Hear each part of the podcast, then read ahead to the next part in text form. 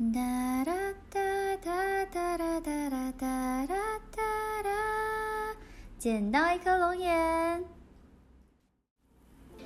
嗨嗨，大家好，我是 Monica。今天这一集呢，延续爆米花就是要很甜的单元，我们要来跟大家介绍一批很纯很纯的纯爱电影。没错，话不多说，我们立马开始。我必须要承认，我不算是非常常看爱情电影，而且我对爱情电影的这个标准呢，非常的严格。嗯，什么叫做标准很严格呢？就是我常常会看完很多爱情片，然后就会想说，嗯，这个应该不是真爱吧。嗯的这种感觉，那所以呢，今天呢会把要介绍的电影呢分成这个三个类别跟大家介绍。那第一个类别呢就是，嗯，让我觉得应该是真爱吧的真爱片。那首先呢，先来跟大家介绍几部老片，嗯，就是小时候我看了然后觉得很喜欢的爱情片。嗯，我说的小时候就是这些差不多这些电影出来的时候，就大概是我国小的时候。那第一出呢是一九九八年的《灰姑娘》，很久很久以前。诶，那你看这片名就知道它就是灰姑娘的故事改编啦。那我知道在五六年前，嗯，迪士尼还有又重拍了一部也是灰姑娘的故事，叫做《仙女奇缘》。那这出一九九八年的版本呢，它比较特别，是在这个故事里面呢是没有魔法的，呃，也没有神仙教母。那这出的女主角呢是非常青春稚嫩的朱尔巴蒂摩。那我觉得她年轻的时候，嗯，虽然不是那种非常标准的漂亮，可是你就是你看见她稚嫩的小脸蛋，你就会觉得，哦，好可爱，好想要捏一下的感觉。那我顺便提一下，这个二零一四年《仙女奇缘》这个新的版本我也有看过。嗯，我觉得就是服装很漂亮，然后神仙教母，嗯，很酷炫，然后特效也做得很好。只是我对剧情上就没有什么多大的印象。我最有印象的部分应该是里面的一个小插曲，那就是这个今天这集节目开头的时候大家听到的那段旋律。那下一步要介绍给大家的呢，是一九九六年的《征服情海》。那刚刚你可以看见那个非常年轻的朱尔巴蒂摩，那在《征服情海》呢，你可以看见非常年轻的阿汤哥，还有瑞尼奇维格。那下一步呢，是这个二零零一年的《穿越时空爱上你》。那在这时候你可以看见谁呢？你可以看见非常年轻的休杰克曼。嗯，我当时看这书的时候，就就是。也是去电影院看，所以就是大概也是我国小大概四四五年级的时候。那我当时看这出的时候，我就觉得哇，休杰克曼也太帅了吧！哎，就是很多年之后看他演金刚狼的时候，就觉得哎，他其实好像没有什么变哎，就觉得嗯，真的是蛮厉害的。那这一出《穿越时空爱上你》呢？我觉得以好莱坞的穿越题材来说，算是拍的非常非常好。那嗯，Netflix 在今年吗？还是去年有重拍一出这个穿越时空的骑士？那跟穿越时空爱上你有点像，可是我觉得，嗯，两个等级就差非常多。这一出新的穿越时空的骑士呢，感觉很像大学生演的舞台剧，嗯，所以，嗯，有时候老片还是有老片的好啦。那最后一出要推荐给大家的老片呢，是这个二零零五年的《出窍情人》。那这一出的女主角呢是瑞斯威斯彭。那我觉得这个瑞斯呢，她在这个《出窍情人》前后的五年，就是总共大概这十年间，我觉得可以算是当时候好莱坞一线爱情喜剧甜姐儿。除了出鞘情人之外，然后像是这个美丽俏佳人，然后还有金发尤物系列，在当时我觉得都是非常卖座的爱情喜剧片。那在这个瑞斯威斯彭之后呢，是谁接下了这块爱情喜剧的招牌呢？没错，我觉得这个人呢，就非瑞秋麦亚当斯莫属了。那瑞秋演了哪些戏呢？像是这个二零零四年的《手札情缘》，以及二零零九年的《时空旅人之妻》，以及二零一二年的《爱重来》，还有二零一三年的《真爱每一天》，是不是每一部都还蛮有辨识度的？那在他的这些纯爱作品里面呢，我觉得我最喜欢的应该还是他的第一部成名作，就是《手札情缘》。那我觉得《手札情歌》里面的爱情比较符合我对理想爱情的想象。我要稍稍爆雷，如果你还没有看过这一出片的话，你可以先快转个两三分钟。那在这出电影里面呢，这个男女主角呢，在年轻的时候呢，就是不为这个身份上的隔阂，那排除万难，还是决定要跟对方长相厮守。那即便是到他们老了，相爱了一辈子之后，这个女主角因为这个痴呆症不记得男主角的时候，男主角呢仍是对她不离不弃。一遍又一遍的跟他讲着他们年轻时候相爱的故事。外一部我也蛮喜欢的是他在瑞秋在二零一二年拍的《爱重来》。那这一出比较特别，是它是真实事件改编的。男女主角呢，在一场车祸之后呢，这个女主角就记忆丧失了。嗯，大家要知道，在这个虚幻的电影里面呢，记忆丧失呢，通常都只是一个桥段，就是记忆很快就会回来了。但在现实生活当中呢，并不是这样。就是这个女主角呢，她失去记忆以后，这段记忆就至今就就她终其一生都没有再回来，她都想不起来以前到底发生过什么事情。那可是我觉得很重要的就是，即便她什么都不记得了，可是最终她还是又一次的爱上了她的丈夫。嗯，我觉得如果这不是命中注定的话，到底什么才是命中注定呢？跟《爱重来》有一点类似，就是都有失忆情节的爱情电影呢，包括这个二零零四年的《我的失忆女友》。那这一出呢，也是朱尔巴蒂摩饰演的。那男主角呢是亚当山德勒，嗯，所以你应该可以想象这一出就是里面其实好笑的片段还蛮多的。那我觉得这个《我的失忆女友》呢是一出有欢笑有泪水的爱情小品，还蛮推荐大家的。那另外一出呢是这个未婚妻的漫长等待。这一出呢，虽然说这个整出戏的过程当中呢，这个女主跟男主一起出现的画面呢，非常非常的少，就是大部分都是这个女主角努力的在找男主角的过程。嗯，我这边又要爆雷喽，但是就是我觉得最后女主角她找到这个失忆的男主角的时候，男主角第一眼看到他的时候，就问了他一个跟他们小时候就是十几年前第一次见面的时候一模一样的问题。的时候，你就知道说，即便他不记得你了，可是他没有变，他就是你一直深爱着，并且一直在寻找的那个人。那另外一个故事呢，就更感人喽。另外一个故事呢，这也是真实事件改编的，这个是二零一八年日本拍的《跨越八年的新娘》。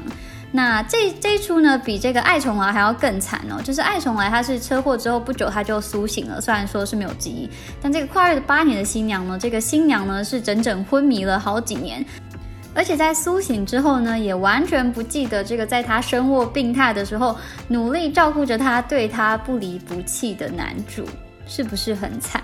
但是就最终呢，就是在现实世界当中哦。这个女主呢，最终还是又一次的爱上了男主。那后来呢，他们也真的结婚，也生了小孩，现在呢，也是过得非常的幸福。那最后一出这个失忆纯爱电影呢，就是二零一八年韩国的《与你再次相遇》。这个“雨”呢是下雨的“雨”。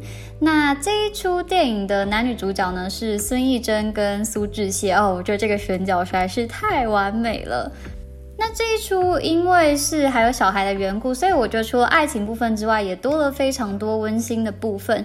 那这一出与你再次相遇呢，其实是翻拍日本的这个现在很想见你，嗯，但是这个日版的我就没有看过了，嗯，因为大家知道，其实这个日版的男女主角呢，是因为这一出现在很想见你。呃结缘，那后来结婚，可是后来就也是离婚收场。嗯，我当然知道说戏跟演员是分开的，可是就是还是会觉得说，嗯，不胜唏嘘的感觉。接下来呢，推荐大家两出可以在 Netflix 上面看到的这个真爱片。那第一出呢是二零一八年的这个 Irreplaceable You，嗯，中文好像翻作生生世世只爱你。那这一出的男女主角呢，就是在很小的时候，还是小朋友的时候呢，就认识。那女主角从一开始就非常喜欢男主角，然后后来呢，两个人就是也一起长大，那一起谈恋爱。那准备要步入礼堂的时候呢，这个女主角却发现自己得了癌症。那这一出电影呢，大部分的时间其实都是在描写女主角心中的矛盾跟挣扎。嗯，你可以想象一下，当你知道自己要离开一个你爱了一辈子的人的时候。一方面你既希望他在你走了之后可以过得好，可以继续拥有快乐的人生，可是同时你内心又会有一个小角落，希望说可不可以你就是他这辈子唯一爱过的人。我觉得这真的是一个非常非常困难的问题。那可是好像人生当中终有一天，我们都会遇到这样子无可避免的状况。那另外一出呢，也是这个从小就相爱的爱情电影呢，是这个二零一零年的《怦然心动》（Flipped）。嗯，那我觉得这一出虽然它没有描写说这两个男女主角。长大之后，或是老了之后，到底会不会相爱一辈子？可是我觉得他在嗯两个人感情的发展还有建立基础上，描绘的是非常的不错的，甚至是我觉得胜过很多成人的爱情电影。嗯，而且你可以在这一出看到女主角呢，她其实是非常理智的。我觉得这在一出爱情电影里面是非常难得的，就是。男女主角智商在线，光是这一点，我觉得就非常难能可贵了。那我觉得在这一出呢，你可以同时看见这两个小朋友他们感情基础的建立、他们的变化以及他们成长的过程。那这一出我本人是真的还蛮喜欢的。这个二零一零年的《怦然心动》推荐给大家。那最后一部要推荐给大家的真爱片呢，就是之前有答应过要跟大家分享的这个《爱侣》。嗯，Loving 这部电影，那这是一部二零一六年的电影，那这个也是真实事件改编的，发生在这个一九六六年。嗯，这一起诉讼案呢，主要是因为这个 Loving 夫妻，他们是丈夫是白人，那太太是黑人。那虽然他们因相爱而结婚，可是，在他们住的这个维吉尼亚州呢，这个是有一个反异族通婚法的。那所以他们呢，也因此遭到逮捕。那为了不要被判刑，他们就选择被驱逐出境，就是因为你知道，当时在美洲有一些州的这个异族通婚是合法的，嗯，只是在他们住的地方是非法的。那所以后来呢，他们为了想要回到自己的故乡，所以呢，当时就提起了这个诉讼案。那后来呢，也一路上诉到宪法法庭。那因为其实他们的这个案子，就是一九六六年，其实已经算是这个民权运动的比较后期了。那在这个时候呢，两个很重大的民权法案也都通过了，所以其实我觉得他们的案件相对当时代其他的比较早期的黑人。民权案件而言，算是嗯进展的比较顺利的。那我个人虽然很喜欢这一出电影，嗯，但是呢，我觉得这一出电影客观来说，它的步调是比较沉闷的。就是我觉得他拍的非常非常的真实，呃，就是真实到这对夫妻好像就是你在日常生活当中可以看见的老夫老妻，呃，甚至你一刚开始看的时候，你会觉得说，哎，所以他们感情真的有很好吗？就是好像看不太出来，呃，尤其这个这个太太跟先生呢，都是属于话不是很多的类型，但我觉得也就是因为他。从一开始这一部片一开始就是走非常写实的风格，所以反而你到这个片子要结束的时候，你就会更感觉到现实之中的压抑、残酷，以及相对之下这对夫妻他们之间那么的安静，却又那么的沉稳、那么有力的爱。那我觉得也就是因为这样，所以这一出虽然说那么的平淡，可是在这个结局的时候呢，我还是就是有落泪这样子。那大家可能也会好奇说，那他们之后有依然过得非常的幸福吗？那非常不幸的呢，就是在他们的案件上诉成功大概七年之后呢，这个 Loving 夫妻呢就遭遇了一场车祸。那虽然太太幸存了，但是后来这个 Loving 先生就因为这场车祸而去世了。那 Loving 太太呢，后来也终身没有再嫁。那这个英文片名里面的 loving 呢是真实的，真实就是这对夫妻的姓氏。我真的想不太到比这样子的姓氏配上这样子的诉讼案件还要更浪漫的事情了。推荐完真爱片之后呢，要来不是推荐哦，是介绍大家一些不是真爱吧片。就是一些让我看了之后会非常生气的爱情片，并且想说，哈，这不是爱情吧？好，首先呢，就是这个非常经典的1997年的这个《铁达尼号》。我认真说，就是罗斯跟杰克他们才认识多久？我觉得这不能算真爱，哎，就只能说罗斯非常幸运到杰克吧，不然他怎么会愿意把那一片甲板 让给他？那第二部呢，则是一九九八年的第六感生死缘。那在这出呢，你可以看见超级小鲜肉布莱德比特。嗯，对，这一出也是会让我觉得说，等一下这不是真爱吧？他们到底才认识多久？不要骗我了。那接下来这一出二零零三年的《敢爱就来》，Love Me If You Dare。哦，这一出我真的是看到。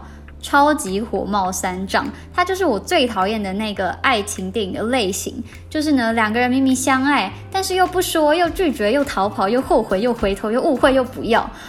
你们到底是想要怎么样？这种一下要又不要的爱情电影，真的是会让我看到想要砸荧幕。那接下来这一部呢，是二零零八年的《爱情三选一》。我觉得这出没有这么令人火大，可是也是会让我觉得说。可是你当初没有选他，那你就是不够爱他，何必再说这些后话？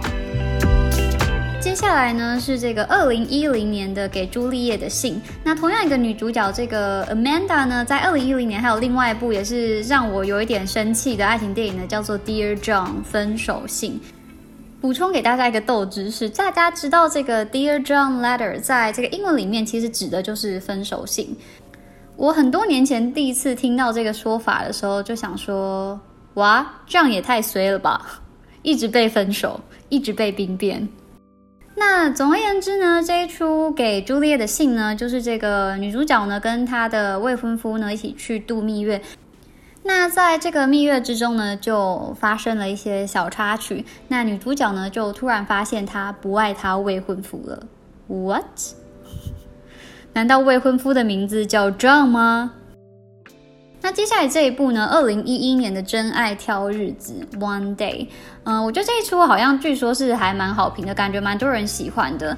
那大家一直说安海瑟薇在里面很正或什么的，但这一出真的就是也是我看完觉得超生气。他就是我刚刚说的，又不说，又拒绝，又逃跑，又后悔，又回头，又误会，又不要。你们两个就不能坐下来好好的讲清楚吗？到底为什么要让我这么的生气？好，大家应该可以明显感受到我的怒气，就是我对于这些电影到底是有多么的讨厌。呃，接下来这一部呢也非常令人讨厌，就是二零一四年的《真爱转圈圈》。那这一出的女主角呢，就是最近呢因为这个《Emily in Paris》很红的 Lily Collins。嗯，对，这出也是非常令人生气。他就是标准的我爱你，但是我偏偏不说，我就是要一直转圈圈，一直转，一直转，一直转。唉，最后一部呢，则是二零一六年的我就要你好好的。那这一出的女主呢，原本是有一个稳定交往的男友，但是在她当了这个年轻多金又帅气，但是半身不遂的男主的看护之后呢，她就突然发现，嗯，我不爱我男友了。哈？好的，介绍完不是真爱把片之后，大家是不是跟我一样很生气呢？没关系，我们接下来介绍一些不这么生气的残念片。什么叫做残念片呢？就是，嗯，他们是爱情电影，是拍的很好的爱情电影，但是他们不是那种 happily ever after 的爱情电影。首先呢，我会先来介绍一些结婚前的残念片，然后再来介绍一些结婚后的残念片。那首先呢，就是好像文青们都超级喜欢的一出电影，叫做《恋夏五百日》。那这一出呢是二零零九年的电影。那我觉得这一出就是很清楚的传达出，就是有一些恋情，即便那么的热烈，那么的美好，但其实这些人都不过是你生命的过客而已。那接下来这一出呢，则是二零一四年的《云端情人》。那这一出的主角呢，是饰演小丑的瓦昆·芬尼克斯。我觉得他演技真的是好到会令人起鸡皮疙瘩。我到过了很久之后才知道，《云端情人》的这个主演是他，因为我觉得他在《云端情人》里面跟他平时的样子、神情、气氛实在都差太多太多了。可以演到观众都认不出来，我觉得这是非常厉害的一件事情哎。那我觉得《云端情人》这一出电影呢，除了演员之外呢，在剧本跟气氛、画面，通通都是上乘之作。嗯，我觉得在因为近年来很多这种 AI 人工智慧的片子嘛，我觉得在这个类别里面，《云端情人》绝对是十年、二十年后再拿出来看，依然会是非常经典的片子。那接下来这部呢，也是当时非常有话题热度的二零一六年的《越来越爱你》。那我觉得这一出呢，就是有情人未必能终成眷属的最好的写照。那接下来这两出电影呢比较特别，第一出呢是二零一八年的《重返初遇之夜》，那第二出呢是二零一一年的《花神咖啡馆》。我觉得这两出电影呢风格上差非常非常多，但是呢他们都提出了一个非常有趣的观点，那就是。如果只有你一个人觉得对方是真爱，但是对方却不认为你是他的真爱的时候，该怎么办呢？我想这也是许多人在恋爱的时候会发生的事情吧。就是你爱的人他不爱你，但是爱你的人你却不爱他。介绍完婚前的残念片，接着呢就是婚后的残念片喽。哇，婚后的残念片真的是比婚前还要更残念呢。首先呢是二零一八年的一个巨星的诞生。嗯，我觉得这一出里面的两个人真的就是有点相爱相杀的感觉。真的在婚姻当中，有时候爱是没有办法解决所有的问题的。例如说，下一出这个二零一九年的婚姻故事，那跟婚姻故事我觉得有异曲同工之妙的呢，是这个一九七九年的克拉玛对克拉玛。那克拉玛对克拉玛这一出的女主角呢，是这个梅姨梅丽史翠普。那这个梅丽史翠普呢，据说这一出电影在当年上映的时候呢，美国的离婚率呢，据说好像下降了，但是呢，在好几年之后呢，这个梅姨的另外一出电影，这个一九九五年的《麦迪逊大桥》呢，却又让美国的离婚率上升了啊！只能说可以用作品左右这个美国全国上下离婚率的，大概除了梅姨，也没有几个人可以办得到啦。这出麦迪逊大桥呢，嗯，之前曾经有一个朋友跟我讨论过，他说很多女性好像看完这出麦迪逊大桥都会非常心有戚戚焉，然后哭得稀里哗啦，觉得哇，实在是太令人百感交集，太令人有共鸣了。嗯，但这出麦迪逊大桥呢，也是我看完之后会很生气，会想说，哈，所以呢的那种爱情片。我觉得以我浅薄的观点来看呢，就会觉得说这就是一个生活单调沉闷的家庭主妇想要找一个宣泄的出口而已。那当然可能也是我悟性不够啦。嗯，我只能说太复杂的爱情我不懂，我只会谈简单的恋爱而已。除了直球，其他我都不会投。好的，今天介绍的电影就这么多啦。最后呢，我要来特别推荐大家一下这个 Netflix 在今年推出的实境节目，叫做 Yes I Do，亲爱的我愿意。那你看片名就知道，这个实境节目呢，主要就是帮人筹划婚礼。那它每一集呢，会选一对夫妻或是情侣，那。他们会先讲他们的爱情故事，那并且说他们想要怎么样的婚礼，嗯，很多蛮特别的，像是复古婚礼啊、圣诞节婚礼啊，然后这个园游会婚礼啊、农场婚礼等等的。那我觉得最感人的部分呢，是在这个婚礼上，就是双方互念写给对方的信的时候，嗯，我觉得你在看这个节目的时候，你是真的可以感觉到说。在他们念着这些信、念着结婚誓词的时候呢，他们是真的打从心底爱着对方的。那当然，这个爱可以持续多久呢？我们不知道。但是我觉得，嗯，这个节目有把那一刹那的真心都捕捉下来。那我看这个节目的时候，前面几集也都是看到这个部分的时候，都会微微的落泪这样子。嗯，所以推荐给需要一点甜蜜能量的大家。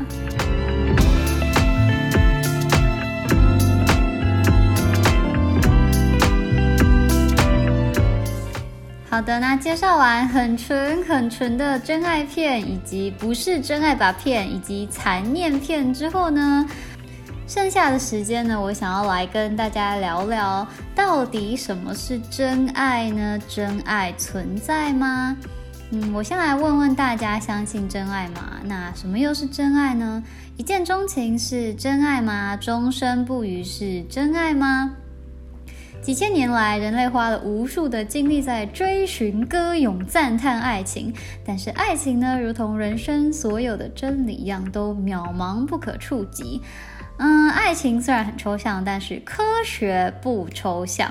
对科学家来说呢，爱情就是一系列生物体内荷尔蒙的变化。那更精确一点说呢，我们可以把爱分成三个阶段。第一个呢是欲望，第二个呢是吸引力，第三个呢则是依恋。那英文里面呢就分成 lust、attraction and attachment。那首先第一个阶段哦，在这个爱萌芽的初期呢，这个欲望，欲望的荷尔蒙成分是什么呢？没错，欲望的主要成分呢就是雄激素跟雌激素。就是这个睾固酮跟雌二醇为主，嗯，但这两种激素呢，主要呢都是由性腺分泌的。那所以呢，有些人会觉得说，嗯，爱情其实不过就是始于交配的本能。其实这样子说也不算是错的哦。那也因此呢，根据这个调查，属于视觉动物的男性呢，其实比起女性还要更容易一见钟情哦。嗯，所以你知道，我就是我为了这个。单元的看了非常多访问夫妻，就是从结婚好几个小时到结婚好几五六十年的夫妻的，就是访谈片段。那很多夫妻都会说到，就是丈夫当时是对妻子一见钟情，嗯，但妻子呢有没有反应，或者妻子有没有也对丈夫一见钟情呢？这个答案呢通常都是否定的哦。嗯。那所以一见钟情就是爱吗？嗯，我觉得这就见仁见智喽。那科学上呢，应该是更倾向认为一见钟情呢，其实是一种性冲动。嗯，这样听起来实在是太不浪漫了，对不对？嗯，但是我觉得也许我们可以这样子解读啦，就是爱可以是一见钟情的衍生，但是呢，一见钟情呢未必等于爱。为什么这样说呢？让我们继续看下去。的时期呢，有很多重叠部分的呢，就是这个吸引力。那爱的吸引力这个阶段呢，主要是受到三种激素影响。一多巴胺，二正肾上腺素，以及三血清素。那这三种激素呢，多半是在大脑感到兴奋或是愉悦的时候会分泌。那例如许多的毒品，包括这个 cocaine，它其实主要的功能就是延长体内多巴胺的讯号，那让这个使用者呢感觉到非常的舒服，非常的嗨。嗯，那所以有些人会比喻说，爱就是跟你知道用药成瘾一样。嗯，是会上瘾的。嗯，我觉得这个好像听起来也是对的哦。那接着这个三种激素里面的肾上腺素呢，则会使这个恋爱中的人非常的亢奋。那在亢奋的同时呢，你可能也会忘记这个吃饭啊、睡觉啊。所以在恋爱中，这个有些人会觉得好像茶不思饭不想。这个在生理上其实也是说得通的哦。那最后一个这个血清素呢，它的功能比较复杂，但是呢，跟食欲跟情绪呢也是非常相关的。那在市面上现行的很多抗忧郁药中，它们的成分呢都是包含这个多巴胺跟血清素的。那所以呢。你就可以知道说这几种激素呢，尤其是这个多巴胺跟血清素，嗯，对于一个人能不能够感到快乐是非常重要的。那所以呢，的确从科学的角度上来看，爱的确是会让人感受到愉快的心情的。的最后一个阶段呢，则是依恋。那此时呢，体内主导爱的激素就也不一样喽。此时体内主导爱的激素呢，会变成催产素以及血管加压素。呃，那催产素呢，听起来就是顾名思义，它其实就是妈妈跟宝宝之间最重要的连接。那其实不只是妈妈啦，就是根据这个研究呢，就是在婴儿出生之后呢，在与婴儿互动、照顾婴儿的过程当中呢，爸爸体内的这个催产素浓度呢，其实也是会自然的上升的。所以，嗯，大家不要觉得说，好像只有爱。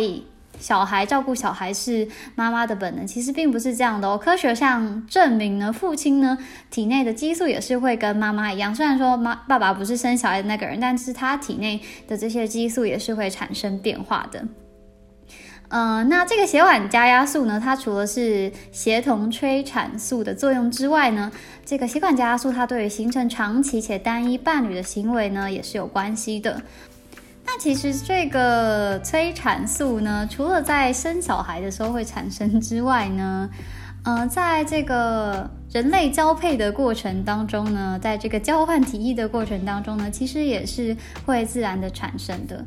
嗯，所以呢，这就让我想到张爱玲说过的一句话，她说：“通往男人心的路是胃，但是通往女人心的路是阴道。”嗯，我读到这的时候就在想说，张爱玲该不会也读过生物吧？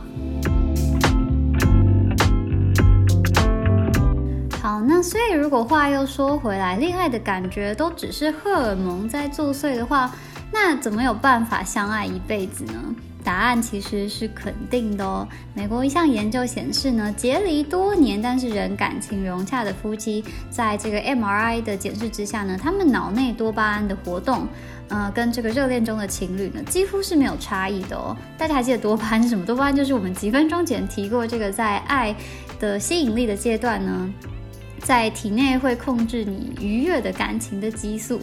那不过呢，同样在吸引力中作用，却会同时造成比较多情绪波动的正肾上腺素与血清素呢，却会在蜜月期之后的一到两年后消失。那也就是说呢，爱可以长存，但是冲动会消失。呃，但是不要急着觉得很沮丧，这个冲动消失的同时呢，嗯，恋爱造成的压力呢，也不复存在。那也就是说呢，一开始你知道大家在谈恋爱的时候总是会担心这担心那嘛，想说，哎，他怎么不回我讯息，或是哎，他回的讯息怎么这么冷淡？但是当爱稳定之后呢，你还是会有愉悦的感觉，可是你就不会再这么担心害怕。原本呢是压力来源之一的爱呢，现在就变成了其他生活中压力的缓冲剂。那所以其实客观的以生理角度上来看呢，要一直维持一个热恋，就是一个身体很热烈的状态呢，其实几乎是不可能的。呃，不是说心理上不可能，而是你的生理上是承受，身体是没有办法承受这样经年累月的紧迫的。嗯，但是你看我们刚刚说，就是爱的压力消散了，但是爱还在，这样听起来不是蛮蛮好的吗？不是蛮完美的吗？嗯，但现实世界当中呢？取代这个原本甜蜜的负担的呢，却可能是其他嗯更残酷的家庭压力啊，或是生活压力。那很多人因爱结婚之后呢，这个仅存的爱呢，却在生活中的柴米油盐酱醋茶里面消耗殆尽。那原本的家偶呢，也就慢慢的变成了怨偶。那所以该如何在感情或是婚姻当中面对人生困难却不失恋爱初心呢？我今天没有要来教大家如何经营感情或婚姻哦。嗯，我觉得比起这个心灵鸡汤般的这个婚姻经营教条。更简单、更直接、更追本溯源、斩草除根的答案呢，应该是找到命中注定的那个人。没错，我们今天呢就是要来教大家如何找到真爱的。快把你的笔记拿出来。那我们来假设，就是你的 Mr. Right 就叫做真爱好了。那要怎么做才能遇到真爱呢？要怎么做才能辨识出这个人就是你的真爱呢？英国呢有一位数学家，他就利用这个数学算式呢，推导出了一个百分之三十七的理论。那这个百分之三十七的理论是什么样的理论呢？它其实非常简单，它就是说呢，你一定要拒绝前百分之三十七的人，那并根据这前百分之三十七里面得到的数据呢，来决定你要做什么样的选择。假设我们假设说，你从十五岁开始谈恋爱好了，那你预期在四十岁前找到真爱。那四十岁，十五岁到四十岁中间是二十五年呢？我们把二十五年分成一百个等份的话，那前百分之三十七个等份就大概是你二十四岁的时候。那所以呢，你应该要怎么做呢？你应该要果断的拒绝所有你在二十四岁以前遇到的对象。那二十四岁之后呢？如果你有遇到比前面你从十五岁到二十四岁之间遇到的人的条件都还要更好的对象的话呢，那你就毫不犹豫的选择那个人。那这边为什么用年龄而不是人数呢？因为你不会知道你一生当中到底会遇到几个对象嘛，对不对？所以这个理论效率到底好不好？我们来看一下哦。我们假设说，呃，你一生当中你会遇到二十个对象好了。那如果你就是只凭感觉选择的话，那你选到这个万中选一的你的命运之人的几率是不是就是二十分之一？所以那就是只有五 percent 哦。但是如果你使用这个百分之三十七理论的话呢，就是你拒绝前百分之三十七的人。那如果后来出现的人呢，有比这个前百分之三十七的人更好的话，你就选择他。那你选到这个 Mr. Right 的几率呢，就会马上跃升至百分之三十八点四二 percent。是不是听起来好像还蛮厉害的？而且这个还只是在你只要那一个人的状况之下哦，就是如果你不是那种逆水三千只取一瓢饮的人，就是如果你愿意屈就这个前百分之五的对象的话呢，你只需要拒绝前百分之二十二 percent 的人就可以了。而且这样你的成功几率呢，可以达到百分之五十七哦，已经超过一半喽。那如果你愿意再多退一步，妥协到前百分之十五的人的话呢，你只需要拒绝前百分之十九的人，就可以将找到 Mr. Right 的几率瞬间提升到百分之七十八，是不是听起来令人很跃跃欲试？那当然，上述这个方法它是有缺陷的啦。我想很多人可能听到这个方法，下意识就是会问说：“诶，那如果我真爱在一开始，在我十六岁的时候就出现，该怎么办呢？”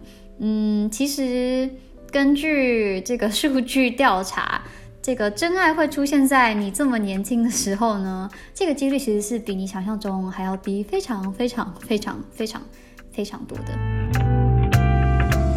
那所以呢，如果只让几率来说话的话呢，这个百分之三十七理论听起来，哎，好像还蛮有可信度的哦。嗯，那但是当然，这个真爱你要设什么样的条件？你要设说，譬如说他总体条件，然后，他的外貌、他的身高、他的财富综合成绩，或者说，嗯，你感受到心动的程度，这些可能就是取决于你个人的啦。那如果你还是觉得这个百分之三十七理论很可疑，你不愿意相信数学公式的话呢？那生物本能大家觉得怎么样呢？这个瑞士跟美国科学家呢，他。他们都曾做过类似的研究，那并且得到相似的结论，那也就是呢，女性呢会认为与自己免疫系统差异较大的男性身上的味道更具吸引力。那这背后的原因呢，他们觉得可能是因为这个父母的免疫基因呢，这个差异性越大，那通常后代的免疫能力呢也会更强。那因为女性呢，在这个生物本能上呢负担更多育儿的责任，那也因此呢，女性呢对于体味的敏感度呢是远大于男性的。就是这个测验是，假如说让女性来选的话，会得出这样的结果；可是让男性来选的话，就不就不一定了。那而且这个有婚姻专家就是提到说，他们在帮人家进行婚姻咨商的时候，其实会有比想象中还要更多的妻子提到说，他们没有办法忍受丈夫身上的气味。诶，所以下次约会的时候呢？嗯，可以先闻闻对方身上的味道，先看看这个免疫系统没有合，再考虑要不要进行下一步的发展。嗯，那这个方法呢，听起来好像比三十七趴理论还要没有破绽一点。但是，难道免疫系统配对成功就是真爱了吗？那我家电灯泡上靠着气味寻找到对方，并且正在交配的鹅，难道也可以算是真爱吗？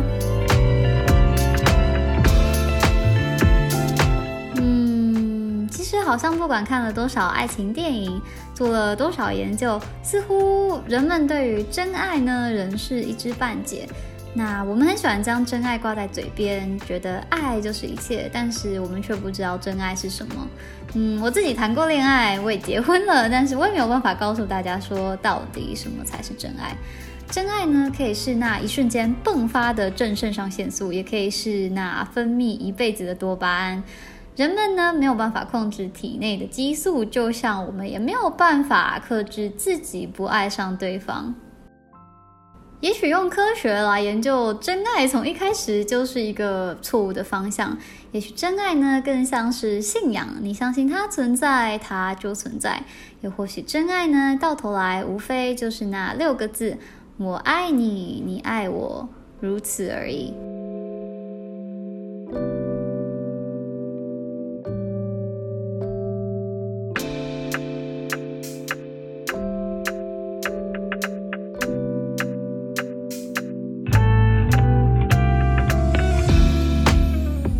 的，所以我们今天的内容呢，好像差不多到这边就结束了。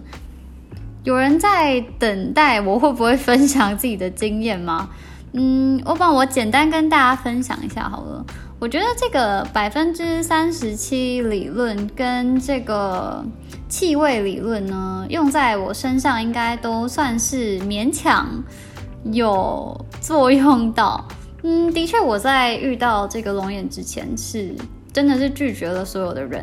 嗯，可是虽然说也不知道那些人是不是就是百分之三十七的人啊，搞不好他们是百分之十七的人，或是其实他们已经是百分之九十七的人，我也不知道。嗯，而且我也很难客观的说，到底龙眼有没有比前面的那些人都好？如果说有的话，好像对前面的那些人很失礼。那毕竟择偶条件原本就是因人而异嘛。那这个气味理论的话呢，嗯，我自己说好像有点不好意思，但的确，我觉得这个龙眼是我少数会觉得是味道是好闻的男性。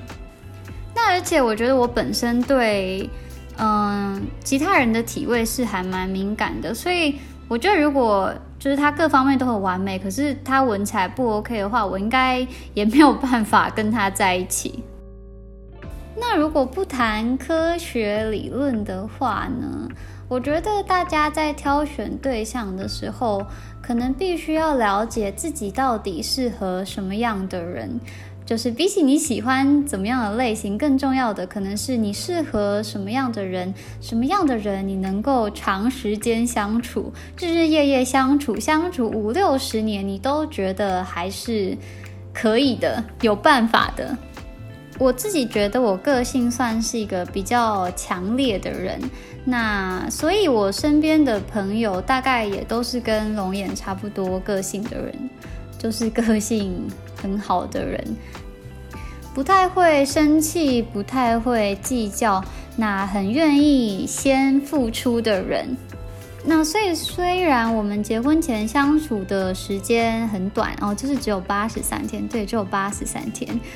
大家是不是觉得我胆子很大？嗯，但虽然其实相处的时间很短，但其实我是可以想象说，跟这个人一起生活到底会是什么样的感觉。那因为我身边就都是这样子的人嘛。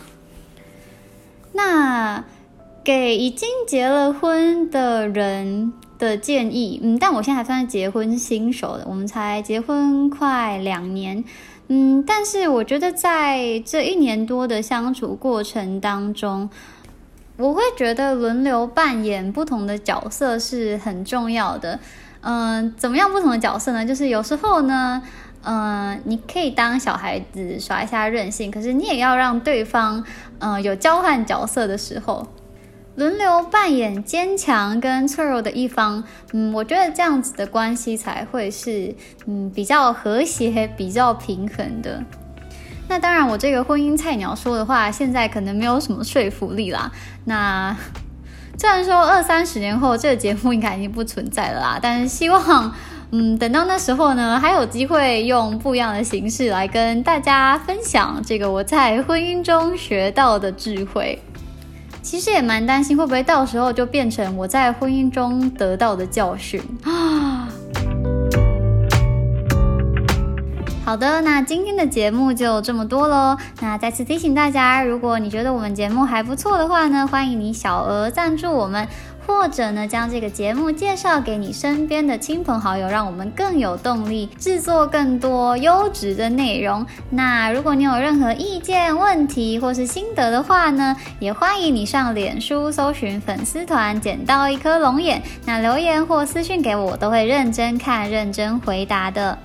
那下一集呢是这个爆米花就是要很甜的最后一集，那一样呢会介绍非常多精彩的电影给大家，所以请大家一定要记得准时收听哦。我们下集见，我是莫妮卡，拜拜。